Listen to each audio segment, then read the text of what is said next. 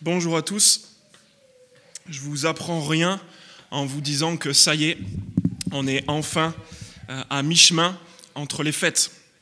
On a déjà eu chez nous où on a été invité pour le réveillon de Noël et on se prépare à le faire à nouveau pour celui qu'on appelle de la Saint-Sylvestre. Et j'imagine que parmi nous, qu'on soit euh, ceux qui invitent ou ceux qui sont invités, aucun d'entre nous n'a délaissé sa présentation durant ces fêtes. Aucun hôte n'a laissé son appartement dans l'état euh, dans lequel il est quand personne n'est censé visiter. Spécialement si vous avez des enfants comme nous. On a au minimum caché la misère dans un placard à chaussures, n'est-ce pas? Et je me rends compte que là, je viens de dévoiler un secret de la maison. Mais si vous avez été euh, invité, euh, c'est exactement la même chose. Aucun d'entre nous n'a décidé de se montrer sous son vrai jour. On a tous au minimum syndical pris une douche. On est passé chez le coiffeur. Je vois quelques, quelques restes de ce passage chez le coiffeur chez certains. Et pour les plus protocolaires, on est même allé jusqu'à l'onglerie pour se préparer. Mais imaginez maintenant que vous vous apprêtiez demain soir à recevoir un invité de marque pour cette rencontre-là, comment est-ce que vous allez vous préparer? Si cet invité de marque n'était autre que Dieu, en personne, imaginez qu'on vous laisse ranger, entre guillemets, avant son arrivée demain soir, juste une journée. Qu'est-ce que vous changeriez? Qu'est-ce que vous cacheriez dans le placard? Qu'est-ce que vous auriez à vous reprocher? Peut-être que ça pourrait être une relation n'est pas très clair, un mensonge ou des mensonges, des, petits secrets ou des gros secrets. Peut-être quelque chose de honteux qui vous est venu tout de suite. En pensée, une, une rancœur tenace, une impossibilité de pardonner ou, un, amour de l'argent, une avarice. Ou tout autre désir égoïste. De, de, de, de posséder, de contrôler, de dominer, peut-être même de la violence verbale, ou pire, physique. Ou alors peut-être que, en fait, vous auriez de bonnes raisons de ne pas craindre du tout, cette visite. Après tout, vous êtes chrétien et recevoir Dieu à la maison demain soir, pas de problème, c'est un peu comme recevoir un pote ou même un père, mon papa. Ou alors, encore comme Patrick, avec qui j'ai discuté cette semaine, je lui ai posé cette question et il m'a dit Oh, on verra bien le jour J, j'ai pas à me préparer pour ça. C'est on verra bien ce que Dieu aura à dire. Et euh, je ne sais pas si vous, voyez ça tout le temps en fin, en fin d'année, mais moi je tombe toujours dessus. Le sketch de Mr. Bean. Non, je sais pas. Il s'appelle Meeting Royalty. Il se prépare à recevoir la reine d'Angleterre. Et il est en ligne comme ça avec euh, plein d'autres, alors que lui, il est arrivé en retard. Et en fait, le truc qui est marrant, c'est qu'il n'est pas prêt du tout. Il regarde à gauche et à droite et il se rend compte de tout ce qu'il a loupé. Il a oublié la petite pochette dans, dans, dans, dans sa veste. Il voit que ses chaussures, elles ne sont pas si, aussi bien cirées que celles des autres. Il se rend compte que son haleine n'est pas fraîche du tout, etc., etc. Et donc, il y a toutes ces choses-là qui, qui, qui se dépêchent jusqu'à jusqu'à temps qu'elle arrive.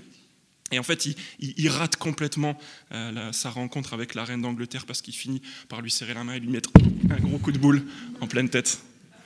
Ça, ça doit être le seul contexte dans lequel on pourrait rire de ce manque d'anticipation et de sérieux. En fait, de la même manière qu'il y a un protocole pour rencontrer la reine d'Angleterre, même si on n'aime pas ça, on peut décemment pas imaginer qu'on va rencontrer Dieu comme si c'était un, membre de la famille proche. Dans notre parcours des deux premiers chapitres de l'Évangile selon Luc, les six dernières semaines, on a vu l'annonce et l'arrivée de deux enfants importants. Si vous étiez là, vous avez entendu parler du premier, Jean, et du second aussi, Jésus. Et on a entendu des grandes choses à propos d'eux. Le premier, Jean, on a entendu dire, avant même qu'il arrive, qu'il serait grand, qu'il ramènerait beaucoup d'Israélites au Seigneur leur Dieu, et qu'il préparait pour le Seigneur un peuple bien disposé. C'est au chapitre 15, les versets 15 à 17. Concernant le second enfant, Jésus, alors lui, il est censé être personne d'autre que le Fils du Très-Haut, le Fils de Dieu, ça veut dire qu'il doit être un grand roi, le descendant de David. C'était ce qu'on a vu au chapitre 1, versets 32 à 35. Et au chapitre 2, verset 11, on a même entendu dire qu'il serait le Sauveur, le Messie, le Seigneur en personne. Et en fait, ces deux premiers chapitres qu'on a vus ces, ces six dernières semaines, dans ces deux premiers chapitres, tout était dirigé du côté de ces annonces, euh, du coup de, ces deux visiteurs qui vont débarquer. Mais cette semaine, on va entendre parler cette fois-ci des hôtes, des hommes, de, de nous qui sommes censés accueillir le Seigneur Jésus et son prophète Jean. Parce que Jean, c'est exactement ce qu'il fait dans ce chapitre qu'on vient de commencer à lire. Il prépare le chemin du Seigneur. Regardez le verset 3, ce qui est dit à propos de lui. On dit que c'est la voix de celui qui crie dans le désert. Préparez le chemin du Seigneur. Rendez ses sentiers droits. Et il prépare le chemin du Seigneur parce qu'au verset 6, tout homme verra le salut de Dieu. Jean a préparé les hommes de son époque à rencontrer le Seigneur avec un moyen bien précis, qu'on va voir ce matin en détail. On va observer, vous voyez sur vos bulletins, trois choses. On va observer ce moyen, de ce moyen, l'origine dans les six premiers versets, la nature de ce moyen dans les sept versets suivants, et enfin l'importance de ce moyen à partir du verset 15. Ce moyen par lequel Jean a préparé les hommes pour la rencontre avec le Seigneur. Et c'est une piste non négligeable pour notre propre rencontre avec Dieu. C'est ce qu'on appelle la repentance. La repentance. Et voilà ce qu'on va faire. On va juste regarder ensemble l'origine de la repentance, d'où ça vient, la nature de la repentance, qu'est-ce que c'est exactement, et enfin l'importance de la repentance. Pourquoi est-ce qu'on devrait prendre cet appel de ce matin au sérieux? Commençons avec l'origine de la repentance dans les six premiers versets. Et je ne sais pas du tout ce que vous collez comme idée derrière ce mot. Je ne sais pas ce que vous pouvez penser à propos de la repentance, ce gros mot. Je ne sais pas ce que vous pensez de, de où ça pourrait venir. J'imagine trois choses. Peut-être que vous avez entendu parler de repentance dans des films, dans, dans, des romans ou peut-être dans des chansons, et que vous avez peut-être l'image d'un mec un peu bizarre, voire un peu fou, qui aime pas grand monde, et d'ailleurs qu'il n'y a pas grand monde non plus qui aime, parce qu'il est en train de crier Repentez-vous Un espèce d'obscurantiste, un rabat-joie qui n'est pas très efficace, parce qu'en fait, on se rend compte qu'il n'y a pas grand monde qui écoute ce qu'il dit. Ou peut-être que c'est votre psy ou votre auteur préféré qui vous en a déjà parlé. Et il vous a appris à vous méfier de cette euh, repentance. Et il vous a conseillé même tout le contraire.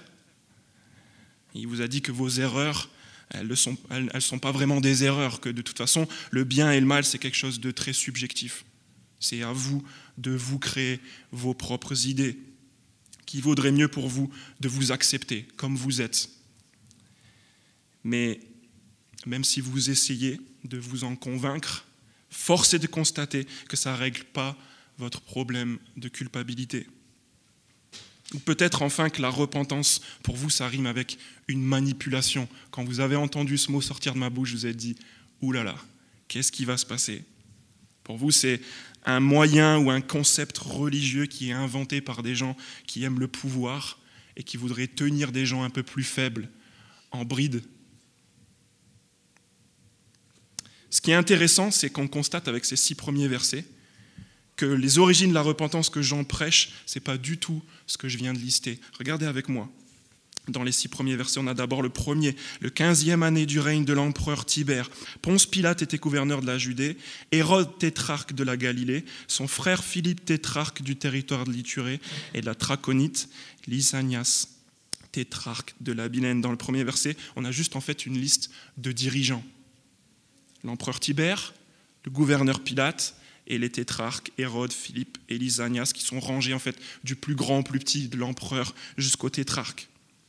Et c'est des, des, leaders politiques surtout.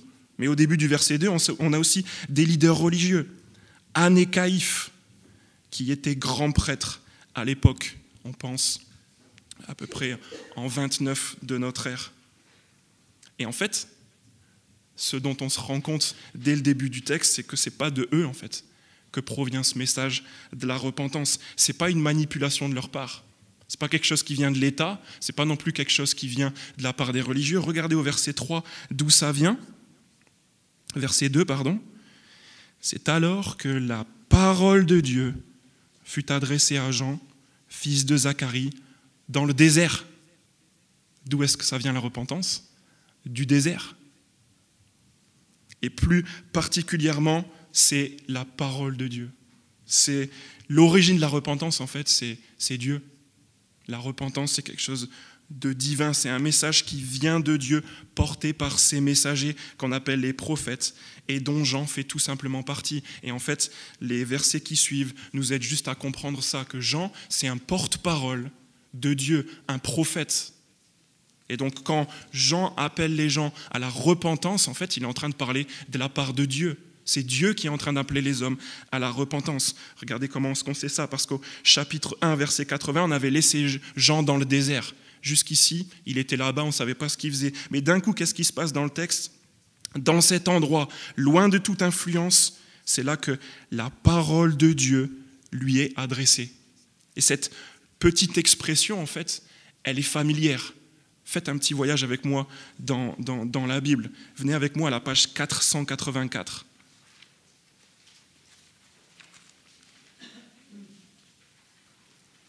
En allant à la page 484, on va dans le livre d'un autre prophète, bien plus vieux que Jean, qui s'appelle Jérémie. Et regardez bien comment son livre commence, page 484, tout de suite après le grand 1. Parole de Jérémie, fils de Ilkija, l'un des prêtres qui se trouvait à Anatote dans le pays de Benjamin. Parole de l'Éternel qui lui fut adressée. Vous voyez, c'est exactement les mêmes mots. Durant la treizième année du règne de Josias, fils d'Amon sur Juda, ainsi que durant le règne de Joachim. Vous voyez ce qu'on a aussi sous les yeux là? Des histoires de règne pour dater ce qui se passe. On a une liste de dirigeants, exactement pareil qu'au début du chapitre 3 de Luc. Si vous allez au début d'Ésaïe aussi, à la page 484, juste pour jeter un coup d'œil. Page 444, pardon. 444. Si vous n'avez pas eu le temps de le prendre, je vous le lis. Vision d'Ésaïe, fils d'Amos, sur Juda et Jérusalem, durant les règnes d'Ozias, de Jotam, d'Akaz et d'Ézéchias sur Juda. En fait, si vous regardez un petit peu partout dans l'Ancien Testament, euh, les livres des prophètes, il y a exactement les mêmes indications. La parole de Dieu qui est adressée à un homme durant le règne de c'est exactement ça qui est en train de se passer. Donc Jean est en train d'être présenté comme un prophète dans la directe lignée de tous ceux de l'Ancien Testament, Jérémie, Ésaïe, Samuel, Ézéchiel, Élie, etc. Donc on sait que la repentance, c'est un message divin, parce que Jean, il nous est présenté comme un prophète, mais aussi parce que, vous voyez dans la suite du texte, la parole de Dieu lui est adressée, et il commence à parcourir la région du Jourdain en prêchant, en tenant un discours, en relayant ce message qui n'est autre que, regardez le verset 3, le baptême de repentance pour le pardon des péchés. Son message, c'est ça.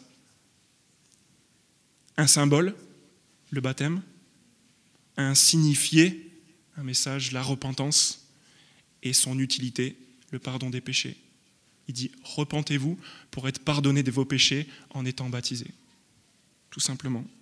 Et on a envie d'en savoir plus, mais attendez juste un instant. C'est à partir du verset 7 qu'on va en savoir plus. Regardez le verset 7.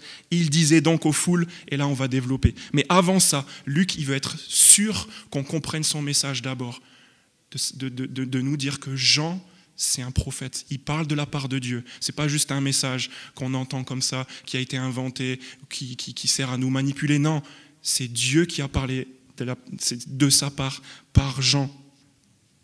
Luc enfonce donc une dernière fois le clou, verset 4.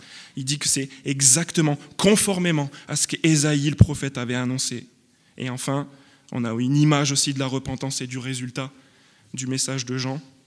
On voit qu'il va ragréer le paysage. Regardez le verset 5. Toute vallée sera comblée, toute montagne et toute colline seront abaissées, et ce qui est tortueux sera redressé, et les chemins rocailleux seront aplanis. Il va y avoir un grand ménage comblage, abaissage, redressage, aplanissage. Tout ça pour nous montrer que Jean est un prophète. Tout ça pour nous rassurer aussi. Je ne sais pas si vous étiez stressé en entendant ce mot repentance, mais ayez confiance. La repentance, c'est le moyen que Dieu a indiqué aux hommes pour les préparer à sa rencontre. Ce n'est pas un suicide psychologique. Ce n'est pas non plus un moyen de manipulation des élites. Au contraire, c'est le moyen par lequel tout homme pourra voir, verset 6, le salut de Dieu et verset 3, le pardon des péchés.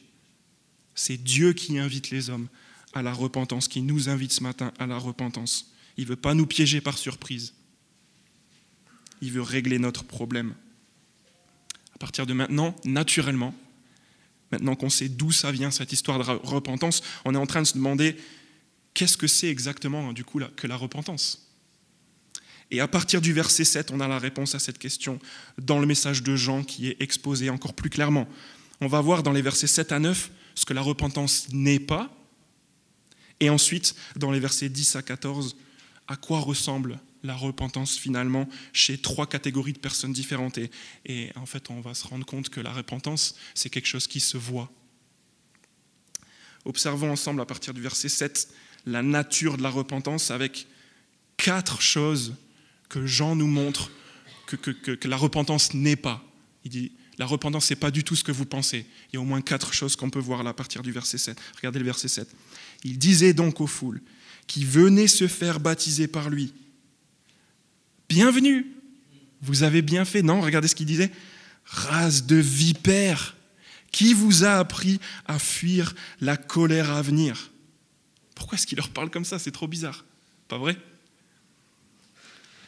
Voici d'abord ce que la repentance n'est pas. Numéro un, quand Dieu nous demande de nous repentir pour nous préparer à sa venue, en fait, il ne nous commande pas un acte religieux. C'est exactement ce que ces gens étaient en train de faire. Il veut qu'on comprenne ce qu'on est en train de faire. Et c'est pour ça que Jean, verset 7, il fait des reproches à ceux qu'apparemment il connaissait même pas, mais qui étaient quand même venus en foule pour être plongés dans l'eau. La foule appelle la foule, et il y a des gens qui se pressent sans rien comprendre de ce qui se passe. Ils viennent pour être baptisés, peut-être pour prendre une douche gratos, j'en sais rien, mais ils sont là, et Jean il leur dit, mais qu'est-ce que vous faites ici? Vous n'avez rien compris de ce que vous êtes censé faire. Quand Dieu nous demande de nous repentir pour nous préparer à sa venue, il ne veut pas qu'on fasse les choses sans comprendre pourquoi on les fait. Au contraire. Ça nous rappelle en fait qu'un bain dans l'eau, aussi bénite soit-elle, elle ne pourra jamais sauver personne. Un acte sauve jamais personne. Il va falloir changer d'attitude et arrêter de croire que Dieu peut être satisfait avec des rites extérieurs sans signification. Et c'est une très bonne nouvelle pour ceux d'entre nous qui sont allergiques à la religiosité. C'est super en fait. Regardez, la repentance, c'est tout autre chose. Quand Dieu nous demande de nous repentir pour nous préparer à sa venue, deuxièmement, verset 7, il ne nous laisse pas le choix aussi. Ce n'est pas une blague, ce n'est pas une voie à choisir parmi d'autres. Et on a deux éléments qui nous font comprendre ce sentiment d'urgence. Le premier au verset 7, c'est l'expression fuir la colère à venir. On se rend compte que là, on part de quelque chose de sérieux. Dieu ne nous propose pas une solution parmi tant d'autres pour notre bien-être. C'est la seule et unique solution au problème qui est devant nous parce que toutes les autres solutions dont on entend parler ne s'attaquent pas à ce problème de la colère, la colère de Dieu, fuir la colère à venir. Au verset 3, on avait entendu parler du lien entre la repentance et le pardon des péchés. Et ici, on voit un peu plus clair. Le schéma, c'est celui-là. Les péchés, ils offensent Dieu, qui est en colère, et c'est une colère future qu'on devrait fuir c'est vraiment pas une blague. Quand Dieu nous demande de nous repentir pour nous préparer à sa venue, il ne nous laisse pas le choix, il nous met devant cette énormité, cette gravité, cette urgence. Non seulement en utilisant cette expression, fuir la colère à venir, mais aussi avec l'image du verset 9. Regardez le verset 9. Déjà la hache est mise à la racine des arbres. Tout arbre qui ne produit pas de bons fruits sera donc coupé et jeté au feu. C'est simple, c'est enfantin, il n'y a même pas besoin d'expliquer. Notre plus grand besoin, c'est d'être pardonné. C'est pas d'accepter notre situation. Mais la bonne nouvelle, c'est que ce pardon, on peut s'en saisir juste en changeant d'attitude, en écoutant ce que c'est que cette repentance et le signe qui l'accompagne, juste le signe, le baptême. Et si vous avez jamais été baptisé comme témoignage visible de votre propre repentance, on vous invite cordialement le 20 janvier à venir voir ça. Il y aura sept personnes qui ont compris et qui ont fait ce choix. Venez juste jeter un coup d'œil à ça et en plus il y aura des petits fours, donc ça vaut le coup de venir. Regardez précieusement votre bulletin. Mais peut-être que vous avez déjà fait ce choix. Vous êtes en train de vous dire, mais moi je suis déjà baptisé. Franck, tu es en train de parler aux visiteurs juste, pas à moi. C'est peut-être une prédication pour ceux qui ne connaissent pas Dieu, pour les non-chrétiens. Regardez bien le verset 8 si vous pensez ça. Jean dit aux gens qui l'écoutent, Produisez donc des fruits qui confirment votre changement d'attitude. Et ne vous mettez pas à dire en vous-même, nous avons Abraham pour ancêtre. En effet, je vous déclare que de ces pierres, Dieu peut faire naître des descendants à Abraham. À qui est-ce que Jean est en train de parler? À des gens qui ont tout simplement une fausse assurance. Parce qu'ils se considèrent comme juifs, ils disent, mais ça ne me concerne pas, moi j'ai comme père Abraham. J'ai rien à voir avec ça. C'est des gens qui font des bonnes choses. Ils s'imaginent être épargnés à cause de leur carte de membre ou d'une prière peut-être qu'ils auraient répétée il y a très longtemps dans leur adolescence. C'est des bons enfants de chrétiens en fait. La repentance, c'est pas un rite, c'est pas quelque chose à prendre à la légère, mais c'est pas non plus quelque chose qui concerne les autres. C'était le réformateur Martin Luther qui a parlé du fait que Dieu lui-même a voulu que la vie entière du chrétien soit marquée par la repentance, lui en premier. Et ce sentiment de se sentir mieux que les autres, mieux que les, pécheurs, les païens, Jésus, lui, il a vécu une vie complètement opposée à ça. On verra tout à l'heure, verset 21, qu'il a été baptisé lui-même. Comment est-ce que nous, on pourrait refuser ça? Comment est-ce qu'on pourrait refuser de vivre une vie de repentance et se dire chrétien? Quand Dieu nous demande de nous repentir pour nous préparer à sa venue, il ne parle pas aux autres.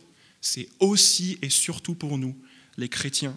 Et enfin, quatrièmement, quand Dieu nous demande de nous repentir pour nous préparer à sa venue, c'est la dernière caractéristique de la nature de la repentance, verset 8, que je relis. Produisez donc des fruits. Juste, on s'arrête là. La repentance, c'est quelque chose qui se voit, il y a des fruits qui poussent et qui confirment juste qu'on a changé d'attitude au fond face à Dieu. C'est pas juste une décision. C'est pas juste une prière, c'est pas un vœu pieux, c'est pas une bonne résolution de début d'année que tu gardes pendant maximum une semaine et ensuite tu retournes à ta vie. La repentance, ce changement d'attitude, c'est le début en fait d'une toute nouvelle vie, complètement transformée.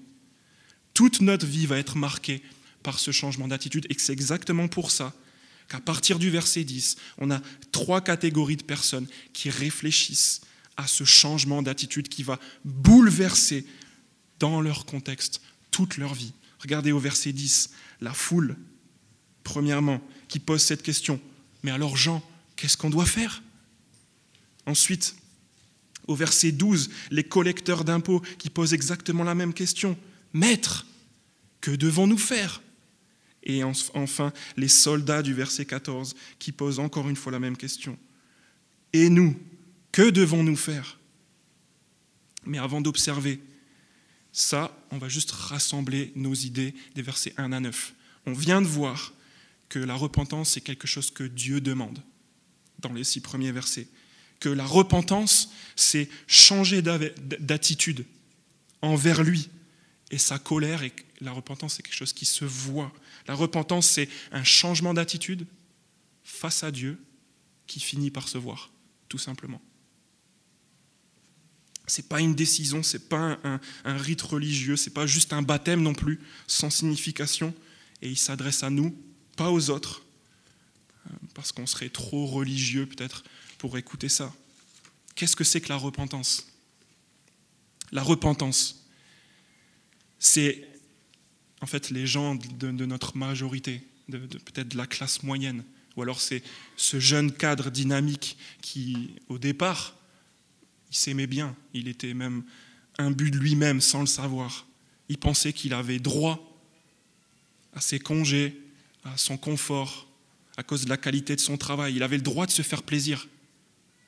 Il avait le droit de s'amasser des petits trésors. Mais ce gars, ces gens, ils ont changé d'attitude et ils sont devenus généreux. Ils ont commencé à ouvrir les yeux pour regarder ailleurs que dans leur miroir. Et ils ont commencé à avoir de l'empathie pour ceux qui les entourent. Regardez les versets 10 et 11. La foule l'interrogeait. Que devons-nous donc faire? Il leur répondit que celui qui a deux chemises partage avec celui qui n'en a pas. Et que celui qui a de quoi manger fasse de même. La repentance, c'est ça.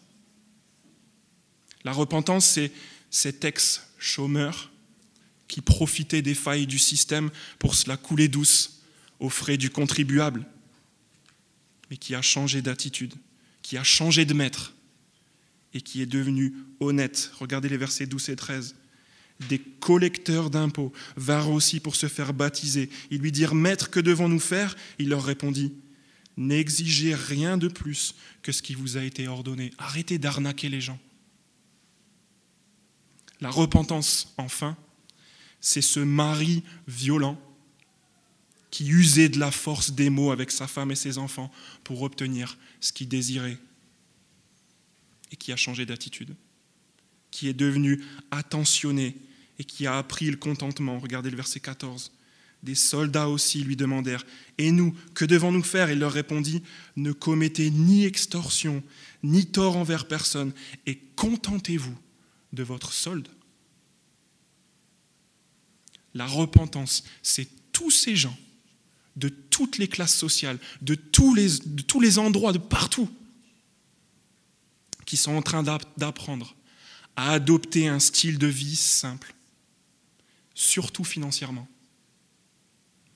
mais qui sont profondément riches et en paix parce qu'ils sont pardonnés. Et j'ai dit surtout financièrement parce que vous remarquez que l'argent, c'est le point commun de ces trois situations.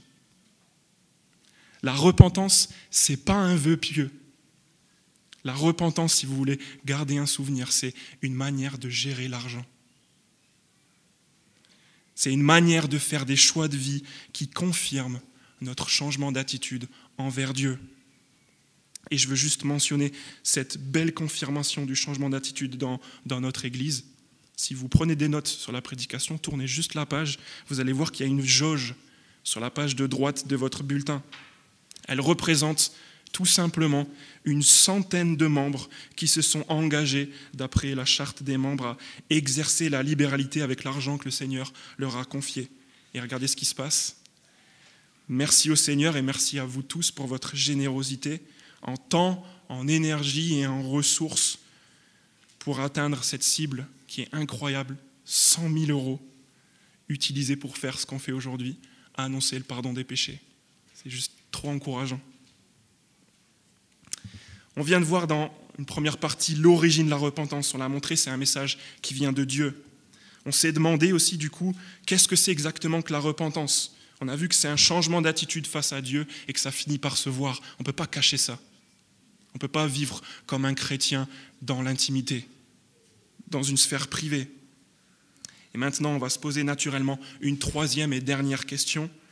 Qu'est-ce qui peut opérer un tel bouleversement? Comment est-ce qu'on peut passer de l'un à l'autre? Qu'est-ce qui est assez puissant pour nous pousser à changer d'attitude? Et surtout, pourquoi est-ce qu'on devrait prendre au sérieux ce qu'on est en train d'entendre à travers ce texte? L'importance de la repentance. Dans les cinq derniers versets, on observe au moins quatre bonnes raisons, et elles vont par paire. Deux paires parallèles, quatre, vérités qui sont aussi assez profondes pour nous pousser à changer d'attitude. Et c'est exactement ce que Jean veut faire. Regardez au verset 18, il, trépigne, il est énervé. Euh, il, il dit, verset 18, c'est ainsi avec encore beaucoup d'autres encouragements que Jean a annoncé la bonne nouvelle au peuple. Il veut vraiment qu'on comprenne ça. Première vérité assez profonde pour nous pousser à changer d'attitude, c'est le verset 16 c'est cette idée qu'il y a un homme plus puissant que Jean qui arrive pour baptiser de l'Esprit. Deuxième, verset 17, on apprend aussi que cet homme, il vient pour brûler la paille. Troisième, le message de la repentance, on verra au verset 18 que c'est en fait une bonne nouvelle. Et enfin, au verset 19, la quatrième vérité, on va voir qu'en fait, la repentance, c'est important parce qu'on serait capable de se fermer à ce qu'on est en train d'entendre.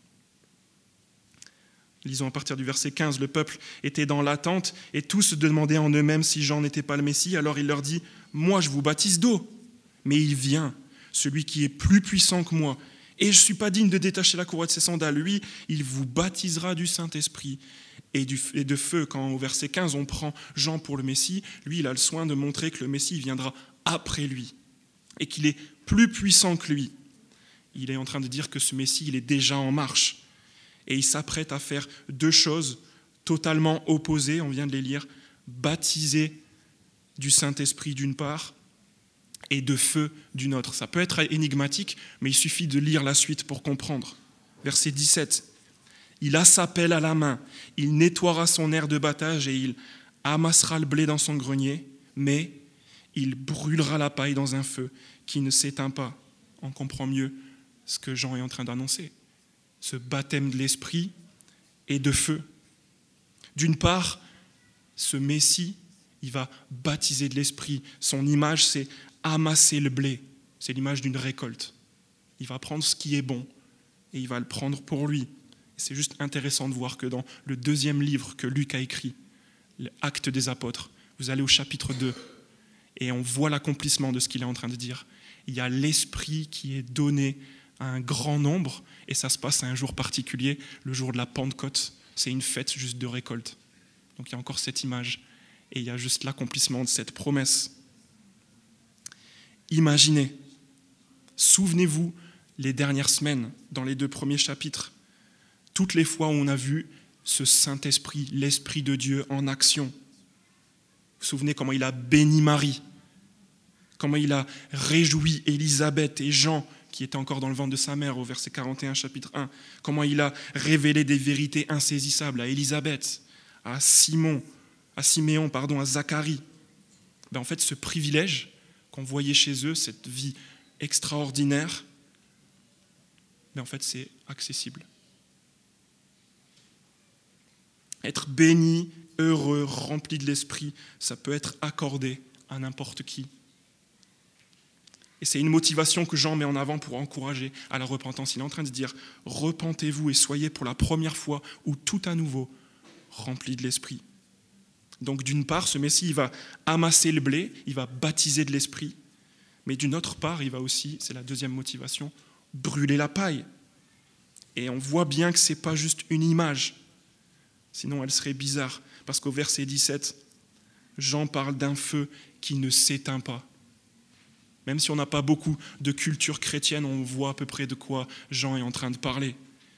C'est la deuxième vérité qui pointe vers l'importance de la repentance et qui nous pousse à changer d'attitude, c'est la réalité du jugement de Dieu. Sa colère qui va s'abattre sur ceux qui continuent dans leur attitude rebelle face à lui et qui refusent de changer. Qu'ils soient religieux ou pas d'ailleurs, ils refusent de changer. Ce qui fait que la repentance, c'est important, c'est qu'en fait, elle est source d'un énorme privilège, de l'Esprit Saint mais aussi d'une grande condamnation, la colère de Dieu dans un feu qui ne s'éteint pas. Je vous raconte une histoire vraie. Daniel, c'est un Américain, un jeune homme grand, fort, fier de lui, de sa patrie, blanc et profondément raciste. Il fait même partie d'un groupe suprémaciste blanc, c'est son idée politique et comme ça peut exister, vous voyez peut-être ça dans les films aux États-Unis, mais là c'est une histoire vraie. Il déteste plus que tous les Noirs. Et son attitude envers eux, ses mots et même ses nombreux tatouages le prouvent. Et le 3 janvier 2011, ses choix de vie l'amènent à être pris dans une bagarre. Son assaillant lui reproche de vouloir le voler et il a pris le dessus sur Daniel, qui est littéralement en train de se faire massacrer. L'assaillant est à cheval sur lui, en train de le frapper, au point de mettre sa vie en danger parce qu'il n'a plus aucune défense et que la tête de Daniel est en train de heurter de plus en plus violemment le sol. Mais, on entend soudainement décrit, c'est Shomari Stone, un journaliste qui était à quelques mètres de là en train de tourner son reportage, et juste avant que Daniel ne perde conscience, et peut-être même la vie. Le journaliste se jette courageusement sur l'agresseur et il le neutralise. Il y arrive. Et il sauve in extremis la vie de Daniel. Une fois que les esprits sont calmés, Daniel doit se rendre à l'évidence. Toute sa vie va être bouleversée. Son attitude va totalement changer, même son apparence physique, parce que le journaliste Shomari Stone, à qui il doit désormais la vie, est noir. Son pire ennemi est devenu son sauveur. Et c'est exactement ce qui est en train de se passer avec le message qu'on est en train d'entendre de, de la part de Dieu. Peut-être que vous pensiez que Dieu, c'était votre pire ennemi, et il devient votre sauveur. On peut penser que chacun a le droit de penser ce qu'il veut de Dieu, mais ça n'enlève pas moins que notre attitude envers Dieu est répréhensible. Il est en colère et il exige, qu'on change d'attitude. On pourrait croire que cet appel qu'on entend ce matin à la repentance, c'est une menace.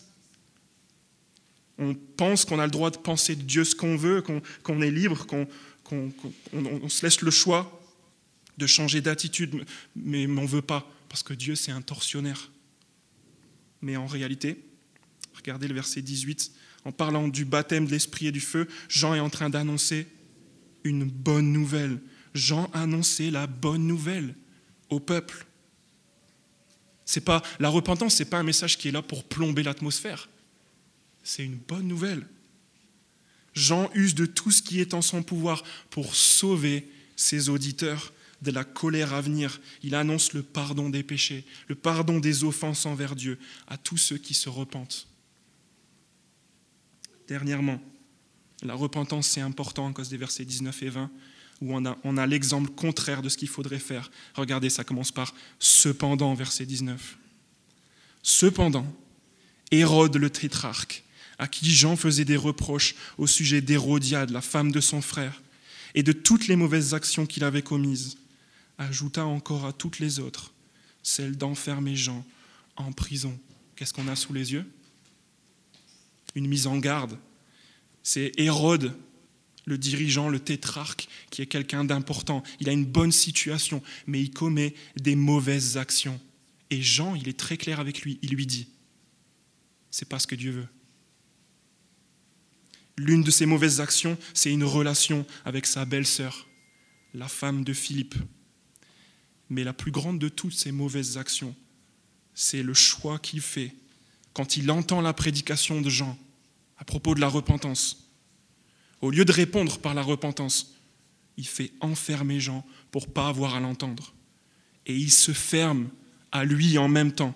Il saute toute possibilité d'être pardonné de son péché. Je crois que le message est super clair pour cette semaine.